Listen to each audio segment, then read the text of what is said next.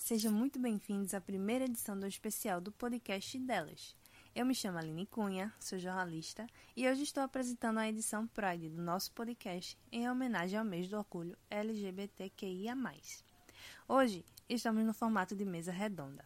Eu converso com as minhas duas amigas fundadoras do podcast, Clara Oliveira, que é publicitária, mulher preta, bissexual e amante de guacamole, e também com Natália Mitchell, jornalista, assim como eu, preta, bissexual e odiadora de todo e qualquer tipo de sopa. O papo de hoje vai ser bem descontraído. Vamos responder algumas perguntas e colocações que costumam ser indagadas para esse público. Esclarecer que, ao contrário do que dizem, o B na sigla não é de bumbum tantã. E Clara vai começar explicando pra gente a razão de junho ser o mês do orgulho LGBTQIA+, uma vez que as paradas acontecem mais pro final do ano. Este é o mês do orgulho LGBTQI+, por causa da revolta de Stonewall, série de manifestações violentas e espontâneas de membros da comunidade LGBT contra uma invasão da polícia de Nova York, que ocorreu na madrugada de 28 de junho de 69, no bar Stonewall Inn, no bairro de Greenwich Village, em Nova York.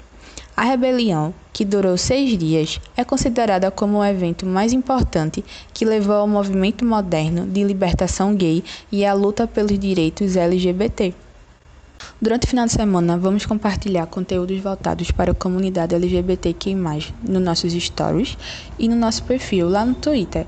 Os dois perfis você encontra através do arroba delaspodcast. Apesar da heterossexualidade não ser a única orientação conhecida, desde que o mundo é mundo, as leis de proteção a esse público são muito recentes, especialmente aqui no Brasil, onde ainda são discutidas por causa do conservadorismo e viés religioso. Mas é importante lembrarmos que o Brasil está à frente de aí pelo menos 70 países onde a relação entre pessoas do mesmo sexo é crime, e seis deles punem esses indivíduos em pena de morte. Natália vai falar um pouquinho para a gente sobre a legislação brasileira com relação a isso.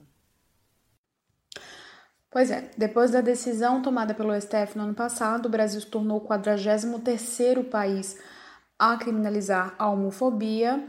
É uma decisão interessante, mas também a gente precisa ficar bastante atento, porque quem nomeia os ministros do STF é o presidente da República. E a gente sabe por quem a gente está sendo presidido no momento. Conforme essa decisão da Corte, praticar, induzir ou incitar a discriminação ou preconceito em razão da orientação sexual da pessoa poderá ser considerado crime a pena de 1 a 3 anos, além de multa. E se houver divulgação ampla do ato homofóbico em meios de comunicação, como publicação em rede social, a pena será de 2 a 5 anos, além de multa. A aplicação da pena de racismo valerá até o Congresso Nacional aprovar uma lei sobre o tema. Que é importante a gente lembrar que ainda não existe essa legislação, tá? A gente precisa cobrar que os legisladores exerçam o seu trabalho fazendo, produzindo essa legislação, porque enquanto isso, a homofobia ainda está tipificada na lei de racismo. O que também é um outro problema, porque a gente sabe que racismo no Brasil é o crime perfeito, né? A gente tem dificuldade de provar, a gente tem dificuldade no processo, a gente acaba com a dignidade da vítima, enfim. Bom, agora pessoalmente falando, eu acho extremamente importante que a gente se rotule. Criou-se né, uma, uma arte, uma campanha há muito tempo, desde que eu sou adolescente que eu escuto isso, que é pra gente se desfazer de rótulos, se livrar dessas coisas e pra gente se abrir, estar aberto, mas eu acho que a gente não, não precisa para se abrir e se desfazer de rótulos. Eu acho extremamente importante a gente saber rotular-se. Eu acho que rótulo é diferente né, de estereótipo, é diferente de, de preconceito. É, é importante para mim em determinadas lutas, né, no dia a dia, porque a gente está vivendo de luta o tempo inteiro, rotular-se. Porque no ato da rotulação, no ato de perceber-se, é, você descobre seu grupo, você se impõe, você descobre outras pessoas que se rotularam, que se colocaram e que estão dispostas a proteger o seu grupo, a ensinar o seu grupo. Então, é, com relação ao rótulo, a palavra em si, eu não vejo nenhum problema. Por que, que eu tô falando disso agora? A gente vai entrar num outro conceito que é o conceito de interseccionalidade. Ele começa a, a ser falado, assim, essa palavra começa a realmente entrar nos, nos textos acadêmicos e tudo mais ali pela década de 60 É, e ela fala de como a gente é oprimido de diversas formas. Na verdade, o conceito todo é bem abrangente, mas eu vou colocar ele aqui agora como, como uma forma de perceber-se oprimido de várias formas. Quando você é, por exemplo, uma mulher negra, homossexual, você não escolhe a opressão que vai lhe atingir, você é atingido por todos. Então, a gente precisa enxergar esse conceito de interseccionalidade como, por exemplo, mostrando que uma mulher lésbica negra, ela sofre muito mais opressão do que uma mulher lésbica branca, do que uma mulher uh, negra heterossexual. Então, a gente precisa se conhecer, e isso tudo são rótulos, né? É muito importante conhecer para perceber-se e perceber que a gente tem que estar tá embaixo dessa, dessa proteção da interseccionalidade no sentido de conhecer-se para saber que tipo de opressão está sentindo ali, para saber identificar opressões. É, e rotular-se, na minha opinião, é proteger-se.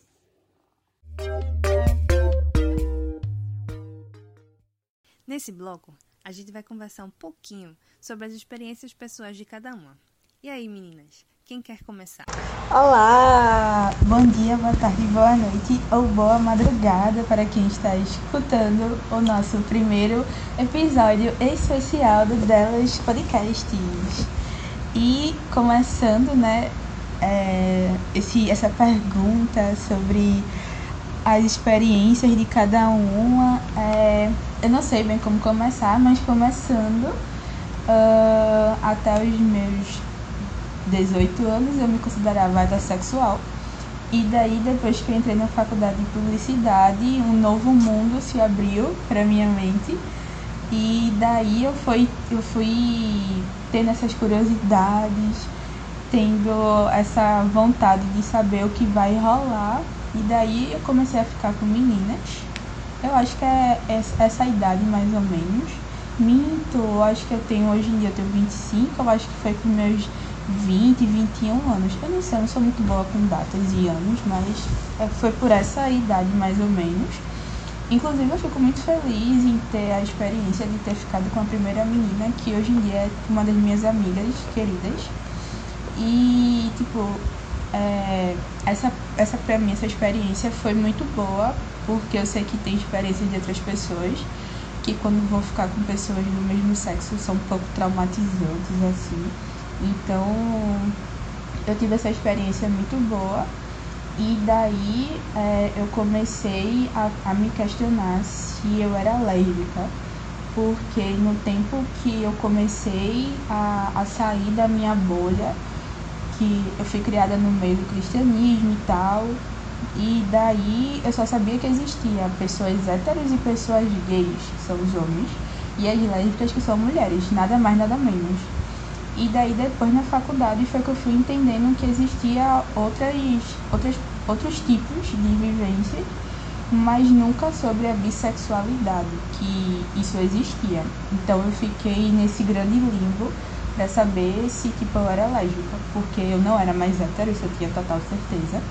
Então eu tava naquela coisa de me aceitar enquanto mulher lésbica e tal e nunca tipo de pensar ou alguém chegar para mim e falar, claro, existe a opção de você se encaixar dentro de ser uma pessoa bissexual. Então daí é, eu acho que eu tô com 25, acho que com uns 23 anos eu comecei, eu fiquei sabendo que existia pessoas bissexuais, que são pessoas que se atraem por pessoas de ambos os sexos, que é o masculino e o feminino e daí, tipo, eu ficava com vários rapazes, ficava com meninas apenas em festas, o que é chamado por muitas pessoas de bid festa, que é só a pessoa que fica com outras em festas assim, mas na vida real, a vida fora de festas, só ficava com homens. Então, tipo, eu tive a minha fase bid festa e depois eu, eu continuei a ficar com outros rapazes e daí depois é, eu entrei em um relacionamento com uma, um, uma moça. E daí, tipo, foi nessa época que eu fiquei, tipo, eu entrei na relação me achando bissexual, mas mesmo assim ainda tinha muitas dúvidas, porque é, tem aquela coisa, se você se considera bissexual é porque você é um caminho para você se encontrar enquanto lésbica, falando para as mulheres, ou então como gay para os homens. E não que ser bissexual é tipo uma condição mesmo. Você é uma pessoa bissexual e isso não é uma ponte para levar você para um extremo ou outro. Pode falar, Natália. Sim, sim, porque é, você vai chegar lá porque você está na dúvida. Você está tipo perdida nesse caminho para se entender como lésbica. E tipo o que deixou mais confusa ainda a situação de saber que eu era bissexual e tudo bem é que tipo eu via muitos conteúdos no Twitter de tipo de meninas falando que até certa época elas eram bissexuais mas depois se descobriram como lésbicas não que tipo elas sempre foram lésbicas mas tiveram um momento assim de confusão até realmente aquela chave girar que estava faltando então, eu acho que isso atrapalha muito a pessoa para se aceitar e é muito cruel porque isso mexe muito com o psicológico da gente. Porque eu vejo muito que, tipo, quando os homens se assumem gays ou as mulheres se assumem lésbicas, a comunidade LGBTQI+, aceita muito mais fácil. Isso porque é 8 ou 80 mas quando uma pessoa se diz bissexual, existe muita bifobia dentro da comunidade.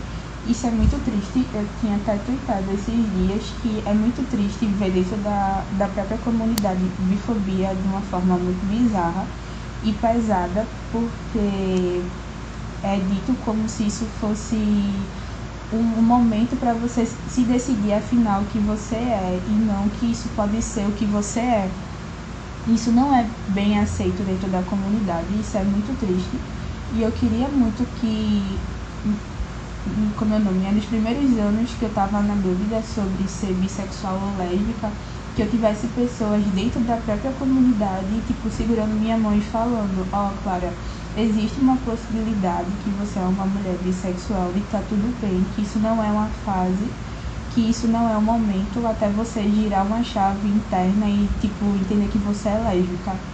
Então, eu acho muito necessário que antes da gente cobrar é, entendimento das pessoas de fora da comunidade, que a própria comunidade tenha esse, esse olhar, essa empatia com pessoas que não estão dentro do padrão da própria comunidade, que é ser lésbica ou gay, sabe? Então, acho muito importante é, a própria galera interna olhar para as siglas que tem na, na, na. Como é o nome? As letras da sigla e, tipo, saber que cada um tem é, uma coisa mais única, mais íntima e que é preciso ter cuidado no que vai falar. E eu acho que falta muito. Ah, o cuidado a, ao apontar, ao falar, ao, ao, tipo, ao tipo, você está aceito dentro da comunidade, só que isso não é o que acontece. Brilhantemente colocado, eu acho que é necessário, e, e eu não estou passando pano para bifóbico, tá? Jamais longe de mim, mas eu acho que é um comportamento que é um reflexo do comportamento homofóbico que a gente aprende desde a infância e a gente entra numa comunidade em que a gente se pensa acolhido e a gente acha que isso é aval para escrotar com o próximo, sabe? Fazer com que os héteros falem heterofobia, por exemplo, fazer com que a gente haja com a mesma violência e discursos e tudo mais. Mas enfim, estamos no bloco sobre experiências pessoais. Eu acho interessante quando você vai conversar com muitas pessoas sobre essa questão da homossexualidade em infância. Para mim é complicado falar sobre homossexualidade em infância porque eu não entendo crianças como seres dotados de sexualidade, no sentido de relação sexual. Mas a gente sabe que existe umas brincadas de Barbie aí, né? Todo mundo fala. É, e faz, né? Que as crianças tanto colocam as bonecas para se beijar quanto as crianças se beijam. Isso acontece. Não, eu não acho isso certo. Mas isso acontece, até porque a gente também tem uma história de assistir televisão na frente das crianças, elas veem beijos, elas constroem esses roteiros, essas historinhas, enquanto estão brincando, elas aplicam aquela vivência cotidiana, né, das relações, às vezes vêm os pais se beijando e elas reproduzem isso na brincadeira que é uma coisa extremamente perigosa também, né? Porque as crianças saem reproduzindo. Tenho um pequeno em casa e eu sei como é que é.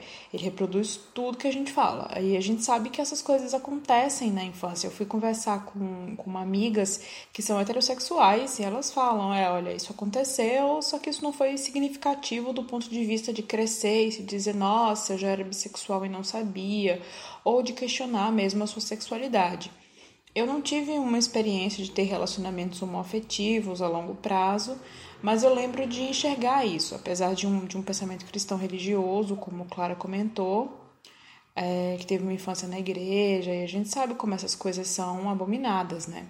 Esse tipo de, de relacionamento. Mas ao mesmo tempo, na minha cabeça, sempre foi uma coisa muito natural, né? Acontecia, as pessoas eram como eram. Por isso é que eu tive muita dificuldade de viver o meu cristianismo, não o meu dentro de mim, da pele para dentro. Para mim já estava tudo muito resolvido, mas da pele para fora é difícil entender os contextos que me colocavam. Eu jogava uma Bíblia como referência e é complicado. Na minha cabeça as pessoas eram como eram, não eram interferência diabólica, etc. Mas eu lembro que eu estudei numa, numa escola pública antes de entrar no Instituto Federal e eu tinha uma amiga que todo mundo falava para eu não andar com ela porque ela, ela era sabidamente lésbica. E eu não sei se vocês já viveram esse tipo de experiência, né? Mas você pode andar com uma pessoa contanto que, que você não seja lésbica também. Eu não podia andar com fulaninha. É engraçado porque fulaninha geralmente é a pessoa que faz você se sentir bem com você mesma, né? Ela é a pessoa que não vai fazer bullying porque você é magra, porque seu cabelo é feio, porque você é preta. Ela é a pessoa que vai fazer você se sentir bem com você mesma. E ela era uma boa amiga, na verdade, ela era minha melhor amiga. E a gente estudou junto, eu acho que dois ou três anos. É, e no final desse período, quando eu já tinha passado no instituto, que eu ia sair da escola, ela me falou abertamente. Ah, é uma coisa que eu esqueci de acrescentar. Eu tinha que deixar de andar com ela para eu não virar lésbica, porque pega, né? É igual o corona. Você encostou, você, você pega. Quando a gente se, se assume como gay, lésbica, bissexual, é como se fosse uma escolha que a gente acordou certo dia e falou: Eita, menino, eu gosto também de homem, eu sou homem. Eita, eu gosto de menina, eu sou menina. E, tipo, meu Deus, eu quero ficar com homem, com mulher. E, tipo, é uma escolha muito deliciosa, porque você escolhe, é, tipo, namorar escondido, ou então ficar com medo de andar com quem você ama e levar um tabefe no meio da cara, porque existem pessoas homofóbicas por aí então, tipo, ninguém escolhe ser expulso de casa, ninguém escolhe apanhar, ninguém escolhe ser chamado de aberração ou coisas do tipo. São, é, é uma coisa que existe dentro de você. Em algum momento, isso vai ser maior do que você e por isso que existe muito conflito interno e que se a gente fosse educado na sociedade e não colocasse a gente dentro de de situações. Tão é, 8 ou 80, talvez muitas pessoas, quando saísse do armário, não fosse uma forma tão sofrida como aconteceu comigo, como aconteceu com outras pessoas, que são levadas para extremos de, tipo, quando você é, quando eu fui me assumir para minha mãe como bissexual, eu disse, mãe, me perdoa é, por eu ser uma aberração, a senhora vai continuar me amando, eu sou sua filha. E ela, tipo, tava eu e ela chorando, e ela falou, você não é uma aberração, você é minha filha. Então, tipo, é, são situações que você não escolhe passar e que a gente é criado a, a pensar que se a gente está indo contra esse padrão que é, tipo, imposto desde muito cedo, somos aberrações e tipo, somos pessoas totalmente erradas. Então, tipo, isso não é uma escolha que você vai deixar de andar com fulana para não ser aquilo que ela é, sabe? É muito pesado essa. Sim. Meninas, eu, eu vocês falando sobre isso, eu lembro, lembrei de várias situações durante a minha adolescência com vários amigos. Tenho amigos gays, lésbicas e bi, tudo. E assim, uma coisa que eu vejo é que os pais, que eu escutava muito dos pais da gente, quando a gente ia visitar, ia pra casa de fulano, fazer tarefa, fazer trabalho, tudo, é que isso era uma moda. Virar gay, virar lésbica, era uma moda. Tá seguindo a cabeça dos outros. Esse menino tá sendo influenciado por fulano. E tipo, minha gente, até que ponto isso isso realmente vocês consideram moda? Será que vocês, adolescentes, nossos pais adolescentes, não viveram momentos assim e que não querem admitir pra gente? Ou que tinham amigos assim, mas não querem admitir pra gente, pra gente, sabe? E que, e que é muito difícil isso, porque a gente tem realmente esse medo, né? Assim, até quem é heterossexual, por exemplo, eu sou mulher heterossexual, mas fala certas coisas para meus pais durante a adolescência. Eu já tinha aquele medo, tipo, falar sobre sexo com meus pais, meu Deus do céu. Só assim, meu pai, meu Deus do céu, meu pai vai virar uma fera e vai querer me expulsar de casa. Então, se pra gente, que já, a gente já é criado nesse sistema, já é complicado pra gente falar sobre sexo, imagina a gente falar sobre sexo e sexualidade. Sim. Que são coisas diferentes mas que às vezes na cabeça de muitos pais a conotação é a mesma. É, o peso é o mesmo. Então, foi muito difícil para mim. Ai, já tá correndo o tempo aqui. Foi muito difícil para mim acompanhar, por exemplo, meus amigos nesse processo. Eu e Clara, a gente passou a adolescência da gente junto, a gente estudou junto. E a gente, a gente, a gente viveu com os amigos da gente. Uma amiga da gente que se descobriu lésbica no ensino médio e ela sofreu muito, ela sofreu muita chacota dos meninos. Muita chacota, muito distanciamento também de algumas meninas da sala. Não eram todas as meninas que se sentiam confortáveis, sabe? E até a própria escola, o modo da, da escola lidar com, com ela, com a, o jeito dela, com a escolha dela, também foi muito difícil. Então, a assim. Família também. A família a também. Né? A escolha Isso. dela de assistir. E, tipo, a família também dela era muito difícil. A família dela era muito religiosa. Era uma coisa bem restrita. E, e ela tinha duas vidas. Ela era a vida dela fora de casa, a vida dela em casa. Então, era muito complicado. E hoje em dia, assim, a gente vê que ela conseguiu tanto, ela lutou tanto, que hoje ela tá tão feliz, ela tá tão realizada, ela tá vivendo a vida dela.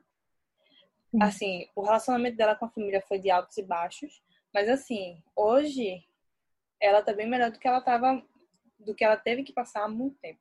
Obviamente que assim, tenho certeza que ela, como como várias outras pessoas, tem seus traumas, tem toda aquela parte o corpo calejado de tanta besteira que escuta, tanta tanto tapa que leva da vida, mas assim, é muito complicado.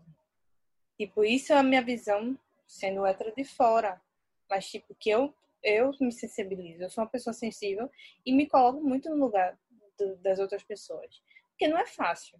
Pra gente já não é fácil ser mulher. Uhum. E ser mulher se, e se segurar e decidir que eu sou lésbica, eu sou bi, eu sou trans. Não é fácil. Não é fácil. Então, eu vejo vocês aí decididíssimas e eu acho massa demais. Isso é uma inspiração para mim, sabe? Porque pode ser que, tipo, hoje eu me veja como hétero, mas pode ser que depois dessa conversa, ou pode ser que mais pra frente, depois das minhas vivências de vida, eu não seja mais. E tudo bem. É, tudo bem. Porque conversa, eu percebo que eu, não, eu realmente sou, e tudo bem. Exatamente. E, tipo, e, e, tudo bem você ser assim. Você não é um, um, um bicho, você não é um corpo estranho, você não é nada. Você é você. E você finalmente descobriu que você é assim. E até porque, tipo, é, a sexualidade é muito complexo pra gente estar tá colocando é, limitações. Ok, hoje eu sou hétero e vou morrer hétero, sendo que tem tantas coisas que a gente vai passando no decorrer da vida que eu a Clara de 15 anos, quando eu, quando eu tinha 15 anos, jamais iria imaginar que eu iria ser bissexual, sabe? E que isso, isso seria uma possibilidade na minha vida. Então, a gente não pode dizer eu nunca serei isso, porque o ser humano é complexo, o gênero é complexo e a sexualidade é complexa ainda mais. Eu sempre falo à minha mãe que é assim, ela diz, menina, para com isso. Mas eu sempre falo, tipo, mamãe, eu acho que minha vida e me apaixonar por uma mulher, com certeza eu ficaria com essa mulher. Com certeza. Porque é aquela coisa assim, eu seguir meu coração e deixar que aí o povo fale não tô nem aí. E de tipo, é ser feliz. Se eu for, se eu for feliz com o homem, se eu for feliz com a mulher, isso, tipo, isso não interessa ninguém. E quem tem que estar feliz é, sou eu, né? Hum, completamente. Engraçado que Clara falou aí na né, eu de 15 anos, e a eu da minha história tinha 15 anos, e aí essa minha amiga no final do ano eu já tava saindo, a gente não ia mais se ver, eu tava me mudando, mudando de escola, e ela falou, olha, eu quero ter uma conversa com você é uma coisa que eu acho engraçado, que todo, todo, todo dia ela me levava em casa, antes de ir pra casa, ela me contava tudo, a gente tinha uma amizade muito legal, que sempre foi amizade no sentido de, de ela nunca ter investido em nada, ela era abertamente lésbica, mas ela nunca deu em cima de mim, nem nada, é, porque afinal de contas as pessoas não estão caçando as outras por aí, não é mesmo? É, ela falou assim uma vez: Olha, é, já que você tá indo embora, eu vou te contar porque se você ficar chateada comigo já foi, a gente não vai mais se ver, mas eu sou apaixonada por você e eu queria muito ter namorado com você. E a minha resposta na hora foi: Nossa, mas você esperou dois anos para isso? É uma coisa que podia ter acontecido, né, desde o começo, você podia ter falado. É, só que ainda nesse episódio eu não me entendia como uma pessoa bissexual, não me afirmava como uma pessoa bissexual, eu me afirmava como uma pessoa que não via problema em ter uma relação como essa, porque eu ainda não pensava como uma questão sexual, mas como algo afetivo. É, eu estava esse ano, antes de me mudar, antes de vir para cá, né, na mesa de um bar, conversando com três amigas, inclusive Clara e Camila estava entre elas. E a gente estava batendo esse papo super tranquilo sobre isso, sobre olhar, sobre perceber, sobre prestar atenção nos seus sentimentos. E eu já sabia dessa inclinação, mas por essa herança religiosa, por estar em um casamento é, heteroafetivo, né? Você fica meio, mas será que eu sou mesmo? Vou fazer um teste no BuzzFeed. Não, brincadeira. Uh, são coisas que a gente vai tratar mais na frente, que eu já falei anteriormente sobre a importância de rotular-se, para mim é necessário rotular-se de várias formas, né? Como negro no Brasil, como homossexual, como nordestino. Eu gosto de rótulos porque nesses rótulos a gente descobre os nossos pares e se protege. Por isso que é muito perigoso quando a gente tem homossexuais bifóbicos, transexuais bifóbicos, gente que deveria estar nos apoiando e protegendo nessa comunidade sendo bifóbica. Então, depois dessa conversa, eu decidi que eu me afirmaria como bissexual. Eu já sabia que eu era, mas eu decidi que, frente a essa pergunta, eu me afirmaria como tal, que não é um hétero que vive aventuras, é bissexual, tem um nome, tá ali naquela legenda, tá naquela sigla. Eu acho que é muito importante a gente avaliar o nosso ponto de vista religioso, histórico, a forma que a gente olhou para homossexuais no passado, para a gente entender por que, que a gente é como a gente é hoje é, para a gente entender que. Uh, bom, eu não concordo com, com essa lógica de que estamos vivendo para descobrir, na verdade, que, sei lá, que eu sou lésbica. Eu não, não tive experiência de longo prazo, como Clara, que, por exemplo, teve um, um relacionamento como um namoro e tal. Mas é o que eu sinto, é a forma como eu me relaciono com o meu corpo, com o que está ao redor. Eu não preciso esconder isso. Como eu acho que eu também não preciso levantar essa bandeira onde ela não me foi é, solicitada. Eu não, não, preciso chegar em um almoço de família, né, eu acho. E aí, gente, boa tarde, como estamos? Tem por eu, sou bissexual. Eu, eu acho que ali não cabe. Mas eu acho que numa situação de, por exemplo, nesse mesmo almoço, alguém falar, olha, nossa família não tem ninguém que deu para nada que, que é errado, que não presta, não tem ninguém preso, não tem nenhum gay. Aí é onde eu entro e falo, opa, peraí, a coisa não é bem assim. É, esse é o momento de confronto, de se colocar, esse é o momento da provocação, é, mas aí a gente já está partindo para um, um outro ponto. Quais são as coisas que vocês mais escutam sobre bissexualidade no contexto de vocês? Das relações pessoais, dos comentários na internet?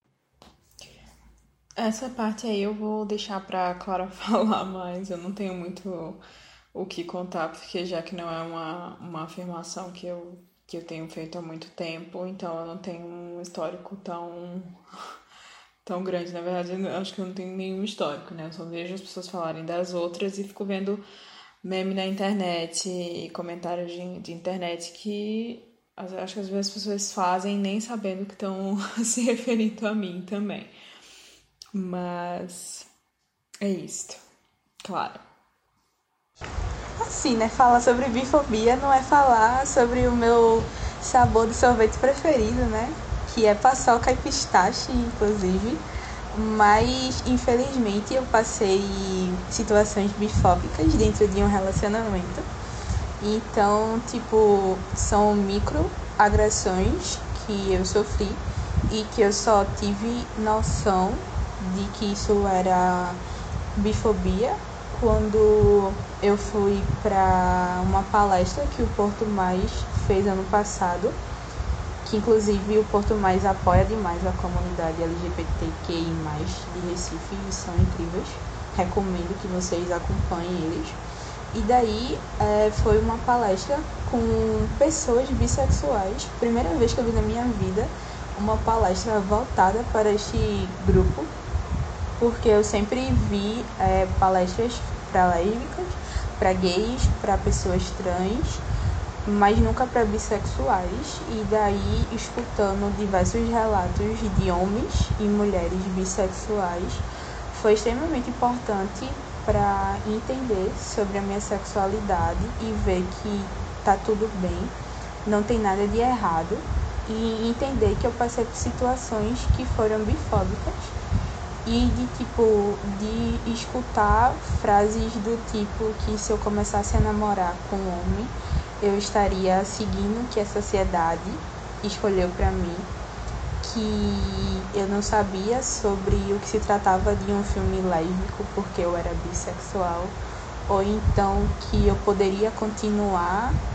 é, com a pessoa e ela estaria comigo até eu me descobrir sobre a minha sexualidade. Então, tipo, são situações que quando eu, eu parei para refletir e eu vi o tamanho do peso disso para uma pessoa que estava no momento de se entender finalmente enquanto sua sexualidade e escutar isso de uma pessoa, de uma mulher lésbica que se auto-intitula que está a passos à frente enquanto sua sexualidade para outra pessoa é, é muito pesado e muito triste. E eu só fui entender a, o, a situação que foi quando eu estava na terapia e que eu fui, tipo, às lágrimas com meus dois psicólogos que me ajudaram nesse um ano é, que eu passei por situações bem pesadas. E daí eu, eu vim entender essas microagressões e como isso fica tatuado em você, infelizmente, porque mesmo que eu passe o resto da minha vida fazendo terapia para resolver isso e outras situações, pois um, um ser humano muito complexo, é, isso vão ser coisas que eu vou carregar para sempre comigo, porque quando você entende de comunidade LGBTQI+, você acha que vai ser é, um local que você vai ser bem recebido, que as pessoas vão, vão estar de braços abertos para receber essa diversidade que existe no mundo e o que acontece é totalmente diferente, infelizmente. Isso não é de uma forma geral, mas tem uma parcela de mulheres lésbicas, tem uma parcela de homens gays, principalmente esses dois, que são extremamente bifóbicos, que falam que bissexualidade não existe, que bissexualidade é uma fase para o homem ou a mulher se entender enquanto lésbica e quanto gay que só existe bi de festa, bi de balada, e isso é muito triste porque é, a gente que se entende como bissexual fica nesse limbo eterno sem saber se a gente é uma coisa ou outra. E são poucas as pessoas que chegam para você para tipo falar, ó, tudo bem você tá com essa dúvida ou falar, ó, isso não é uma dúvida, isso é o que você é e que você não precisa se preocupar em ser lésbica ou ser gay e tudo bem você ser uma pessoa bissexual, sabe? Então, tipo, são situações que eu, que eu passei, infelizmente, e que agora eu entendo que quando eu estiver em outro relacionamento amoroso, principalmente, é, a pessoa que estiver no meu lado vai ter que aceitar minha sexualidade e não eu ter que lidar com a insegurança do outro porque esse outro não confia na minha sexualidade, porque tem aquela má fama que bissexual é uma pessoa promíscua, que bissexual ela come todo mundo porque gosta de todo mundo e não é assim. Quando uma pessoa bissexual está dentro de um relacionamento com homem ou com a mulher, é porque ela quer estar com aquela pessoa e não porque ela está confusa e quer experimentar de tudo um pouco, não. Se eu estou namorando com uma mulher é porque eu quero estar com a mulher. Se eu estou namorando com um homem é porque eu quero estar com um homem.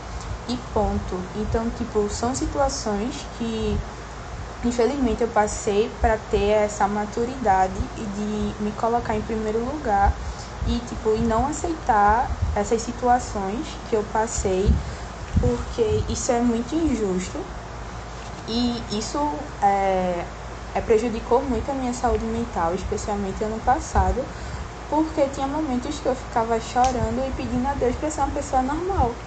Então, tipo, isso é muito pesado, é muito, muito, muito triste, porque você fica naquela de só querer ser uma coisa. E com todo momento, eu sempre fui uma pessoa bissexual e eu só tava extremamente confusa porque eu fui recebendo várias coisas ao mesmo tempo que eu não estava sabendo lidar e que eu preferi me afastar. E de repente eu fui tipo, bom, um monte de coisa. E daí você fica vendo que, poxa vida, é, se você que está com uma pessoa que é bissexual e não se sente seguro com, com a pessoa, o problema não é a, a sua parceira ou parceiro que é bissexual, o problema está com você, com a sua segurança enquanto pessoa. Então, tipo, é muito difícil você estar lidando com, com esse momento de sem saber o que você é e sem ter um, um apoio da comunidade, entendeu? Então, tipo, é muito triste você ter que dar um, um exemplo desse que você passou na pele, porque é uma coisa que eu não desejo para ninguém, porque é muito triste você estar tá chorando e ficar se perguntando por que eu passei por essa situação de bifobia, sabe? Por uma mulher lésbica que era para, entre aspas, entender um pouco do processo porque ela já passou por um processo de se autoaceitar, de sair do armário, de se assumir, de se entender enquanto pessoa. Então, por que seria diferente comigo? Porque eu sou bissexual, sabe? Então, tipo, são situações que hoje em dia eu sou muito madura para falar sobre isso de uma forma tranquila, que isso não me machuca mais, que isso não me faz chorar. Mas eu fico lembrando da Clara de 2019, que se sentia muito culpada por não saber sobre sua sexualidade porque não queria deixar outra pessoa triste enquanto eu estava me diminuindo enquanto pessoa por conta de uma sexualidade que vem, vem carregando comigo desde a minha adolescência, que tipo tem outros pesos por conta da é de ser criado dentro do cristianismo, de escutar desde muito cedo que se você não for hétero, você vai para o inferno. Então são várias coisas que eu fui carregando comigo até tipo chegar aos meus 25 anos e dizer, não, eu sou uma pessoa bissexual e tá tudo bem isso. Então, tipo, se você que está escutando isso, que acha que você é bissexual, que você é bissexual e que seu parceiro ou sua parceira está inseguro com, com a sua sexualidade, o problema não é seu, o problema é com outra pessoa.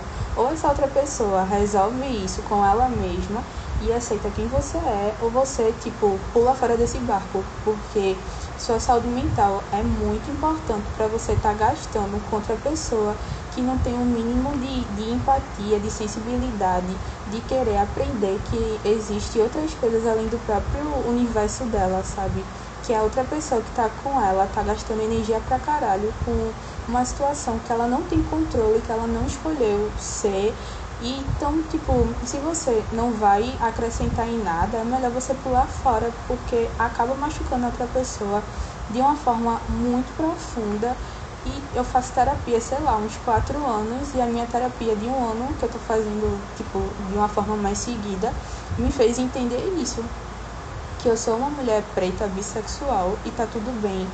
Não tem nada de errado comigo. Eu nasci assim, é, e é muito bom, eu estava até comentando com umas amigas que eu estou muito feliz de estar, estar assumida, de estar gravando esse episódio, de estar muito bem dentro do meu corpo, com quem eu sou, com a minha sexualidade, coisa que há um ano atrás eu não tinha nem expectativa de, estar tão bem comigo mesma. E eu não posso dizer, ah, eu estou 100% resolvida, porque ninguém é 100% resolvido com nada nessa coisa com nada na vida. Então, tipo, o que a gente pode fazer é ser mais cuidadoso com a gente mesmo, se colocar em primeiro lugar. Porque se a gente não tiver bem com, com a gente, tipo, como pessoa interna, com as coisas mal resolvidas, isso vai acabar é, batendo em outras pessoas. Isso eu falo dentro de é, é relação amorosa, familiar, de amizade, porque isso isso acaba batendo e tipo, isso bateu muito é, com, com a minha família, com meus amigos, porque eu tava me sentindo muito confusa e com essas, essas experiências de bifobia, tudo foi piorando mais ainda. Então, é só para que o outro tenha um pouco mais de empatia e se colocar no lugar antes de falar qualquer coisa, porque eu fico imaginando, se, se fosse ao contrário, não seria tão dolorido quanto foi comigo, então por que o outro não teve esse cuidado ao falar o que falou, sabe? Então a gente precisa ser responsável com o que a gente pensa, com as nossas opiniões, porque o outro sente, sente pra caralho, e não é justo, é, no caso, eu carregar essas, essas marcas comigo para sempre por conta de preconceito de outra pessoa que se diz ser tão à frente enquanto sua sexualidade e que não teve nenhum cuidado com a minha, sabe? Em um momento que eu estava totalmente sensível e que eu acho que todo mundo que tem esse momento de se autodescobrir, de estar tá literalmente girando a chave interna, precisa ter um pouco mais de carinho com o próximo. Então, a questão da empatia, né, minha gente, que falta em muita gente dentro da própria comunidade. É, exatamente, isso vai muito além de sexualidade mesmo, porque não é porque você é lésbica, não é porque você é gay, não é porque você é bissexual que você é a pessoa perfeita, não. É, a sua sexualidade é uma parte da sua vida que a gente não pode é, passar pano para essas situações que acontecem, porque as pessoas elas são são pessoas, pessoas erram, mas também a gente não pode simplesmente falar ah, ela, é lésbica, ah, ele é gay, pode falar o que quiser. Não, tipo, as pessoas precisam ser responsáveis e, e botar para jogo seu caráter mesmo, porque se fosse com elas, com certeza não ia ser uma coisa legal.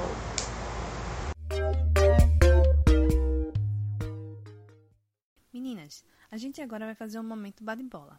É uma coisa mais rápida e eu queria que vocês falassem pra gente e dessem uma ideia pra gente o que bissexual não é. Clara e Natália. Eu jogo essa bola para vocês.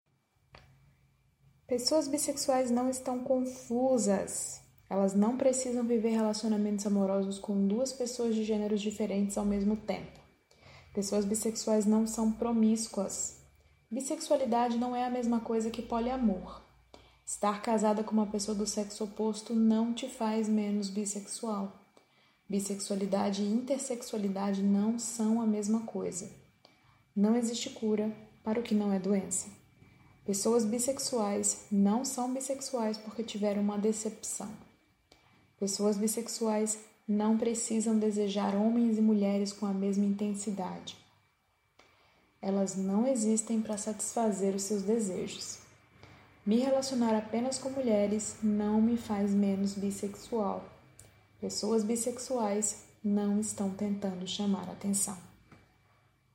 Bissexualidade não é moda. Pessoas bissexuais não são disseminadoras de ISTS.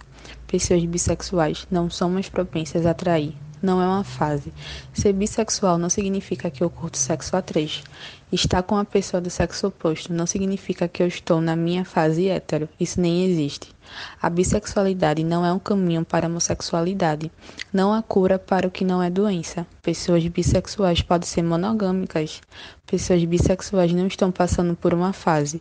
Ser da sigla não te dá o direito de ser bifóbico. Bifobia é crime. Oi, amiga, eu sou bissexual sim, mas isso não significa que eu dei em cima de você em algum momento das nossas vidas. Sim, bissexualidade existe. Meninas, amei dividir essa mesa com vocês, foi muito massa. E eu queria dizer a vocês e ao público e lembrar que a luta continua. Ela é intensa e necessária. Mas antes de finalizar, eu queria que cada uma de vocês, meninas, fizesse suas considerações finais. Clara? Sim, existe e merece respeito, principalmente que a gente não é B de balada, que a gente não é B de Beyoncé, mesmo que Beyoncé seja perfeita sim, e que não somos tipo é, pessoas que vivem 100% no cio atrás de outras pessoas para beijar na boca ou transar só porque temos atrações por ambos os sexos. E não é porque minha amiga Natália está casada com um homem que ela não é bissexual ou que ela é menos bissexual do que eu, que já tive relação com outra mulher. Então, tipo, a gente não pode usar o, a régua para dizer, ah, eu sou mais bissexual do que Natália. Isso não existe, isso nem existe para começo de história, sabe? Nossa, muita coisa legal já foi falada, muita experiência foi relatada. É, eu continuo batendo na tecla de que eu acho extremamente importante rotular-se e é exatamente por causa desses rótulos que a gente encontra pessoas que têm experiências semelhantes às nossas e é essa minha dica da consideração final que você busque pessoas que têm uma trajetória parecida com a sua, que, que pareça fisicamente com você, para você se amar mais, para você se ver com mais carinho, para você ouvir narrativas semelhantes à sua, é extremamente importante. Consuma bastante material, sendo bissexual ou não, é, tendo essa dúvida ou não, tendo certeza da sua sexualidade.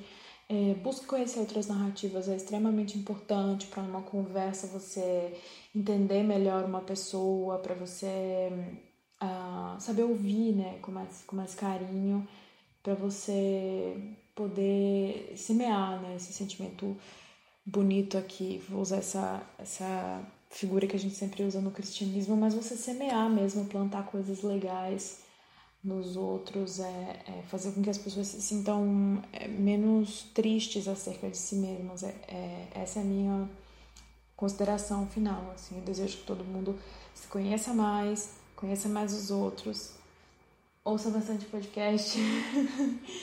e. Ah, obrigada, foi, foi, foi muito legal. Você ficou emocionada, amiga, sentida aqui, mas é impossível você não ficar emocionado quando você fala sobre um assunto que até meses atrás era uma coisa que particularmente me machucava muito e que hoje em dia eu falo com muito orgulho, sim, sou mulher preta bissexual e tá tudo bem, tá tudo ótimo, eu estou ótima comigo mesma. E isso não seria possível, isso não isso não seria possível se eu não tivesse é, cercada de uma de rede de apoio que é muito importante nesses momentos que a gente passa por situações que levam a gente a extremos muito doloridos e perigosos, porque tem pesquisas que mostram que pessoas bissexuais é, têm altas taxas de, de se machucarem, de, de, de serem é, depressivas, ansiosas porque elas não são aceitas nem por um mundo e nem por outro. E isso não é justo com a gente.